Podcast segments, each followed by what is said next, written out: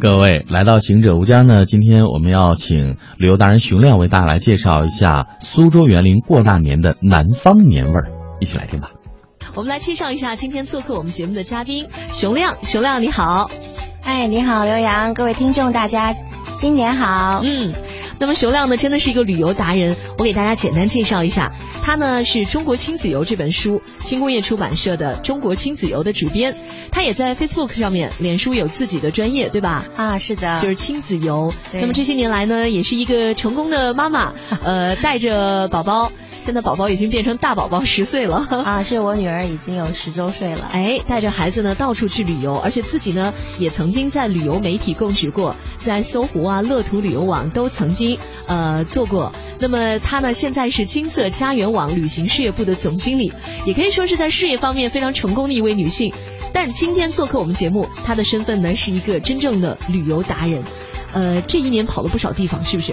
啊，是没错。今年我是在从二零一五年到一六年的，除了工作以外，我都是在旅行的过程中间去了很多城市，特别是咱们中国国内的城市，嗯啊，比如说苏州、三亚、甘肃，还有吐鲁番等等这些地方我都去过。哎呦，你看你这个跨度，有最南的海南 啊，是，然后最西北的吐鲁番也去了。呃，所以其实呢，每一年熊亮的足迹啊都是遍布各地，而且呢，他是一个真正的生活爱好者，他乐于发现每一个地方呢不同于别的地方的特色，同时呢喜欢吃，喜欢玩，呃，他觉得生活最重要的就是吃喝玩乐。啊，是吧？对，没错，我 总结的非常到位，这就是我的人生观。所以今天我们就请到了这位吃喝玩乐的乐活达人熊亮，和大家一起来聊一聊咱们中国呢最有年味儿的地方是哪里？呃，我知道你排第一想要给我们介绍的。就是著名的人间天堂苏州，是不是？啊，没错，确实是。其实我主推苏州，主要是因为这个城市我是非常的熟悉。嗯。呃，去年呢，我也是多次前往苏州旅游。嗯。呃，比如说参加他们的很多一些呃年俗的活动，而且我也是参加了二零一五年嗯这个苏州的这个寒山寺的一个跨年的非常重大的活动。哇，我特别想去的。是 是是，寒山寺的那个钟声。呃，是不是有一首诗，呃，叫？夜泊枫桥是不是？对对对，就是那首诗，讲的就是听寒三寺的钟声。哎呀，而尤其是在跨年的时候啊，听那个钟声，为自己新年许下祝福。当时我也是跟我女儿一块儿去的，嗯，然后呢，也是通过这个了解到了苏州很多文化。其实苏州它实际上是一个非常讲究年俗和文化的城市，嗯，而且是一座已经有两千五百年历史的城市，是一个没有断过历史的一个城市。所以说，它呃也是非常的有魅力的，呃，也同时是。是我们中国这个。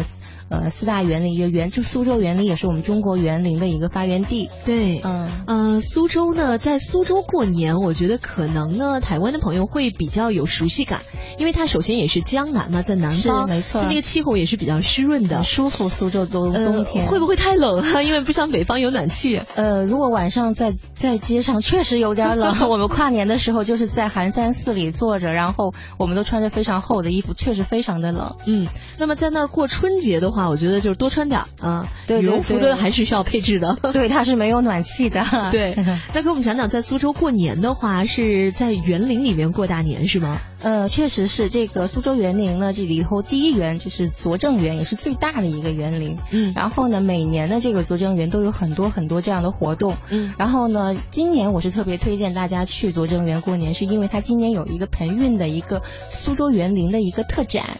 这个特展实际上是非常难得的一次，因为呃盆景展实际上是。很很很具有特色的，也是很难办的。嗯，然后也是像这个民间非常著名的一个骨盆的收藏家，叫杨贵啊，杨贵生先生，然后收那个借了他借了他自己珍私家珍藏对吧？珍藏的这个骨盆，然后做展览。然后同时呢，这个也是非常的难得。如果你到了这个苏州的话，我觉得拙政园的必去。而且我也非常建议，就是游客朋友们啊，最好是在。早上的时候六点半的时候到八，对他们有早场，嗯，然后很多深度的园林爱好者都会去，因为他们在那个时候会园林里本来人很多，平时游览的时候，因为春节它本身就是一个黄金周，对 对对，就是旅游景点是人满为患。对，苏州园林我我知道，因为大家可能都知道苏州的园林其实每一个都不大。对，它就是南方那个园林的代表，就是呃地方很小，但是却一步换景，它真是充满了应该说是集中国古人的那种园林艺术之精华。哎呀，你总结的特别的棒哈。呃，所以说你此时如果早一点去的话，整个园林也就是你们几个人，对，可以独享园林。有穿越的感觉，对我正想说到这个。当时因为园园林都是原主嘛，他那个时候也是一个原主，然后一家人住在里头。你会当时你会有这种感觉，看盆景的时候，你会感觉那个宅院就是属于你自家的，你 就是这家大户人家的小姐，对，会非常的有魅力。因为我是呃亲自去参参加过他们那个早场的活动，六点半到八点，对对，那一定要起一个大早，是要赶早了，嗯。这是今年刚好过年的时候还有盆景展哈，这是一个私家推荐，早上早点去，嗯，对。还有一个园林是留园吧？啊，是的，没错。留园跟拙政园又不同，它更具有家庭氛围和生活的气息。嗯，因为这个留园本来是以太湖石，就是有很高的太湖石，在这个留园里各各种样的形态都有，非常受到大众的欢迎欢迎。嗯，但是我最喜欢的就是他们从春节开始，嗯，一直到正月十五有十五天的花展。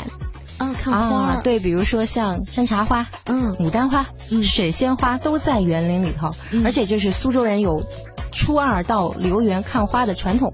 哦，这是苏州当地的一个传人的一个传统，大年初二去，现在买张机票来得及。对对对，然后你可以从这看花的过程中呢，感受到这个苏轼的生活的情调和它里面的呃蕴藏的文化内涵，嗯，也为过年的时候呢呃添一点彩头。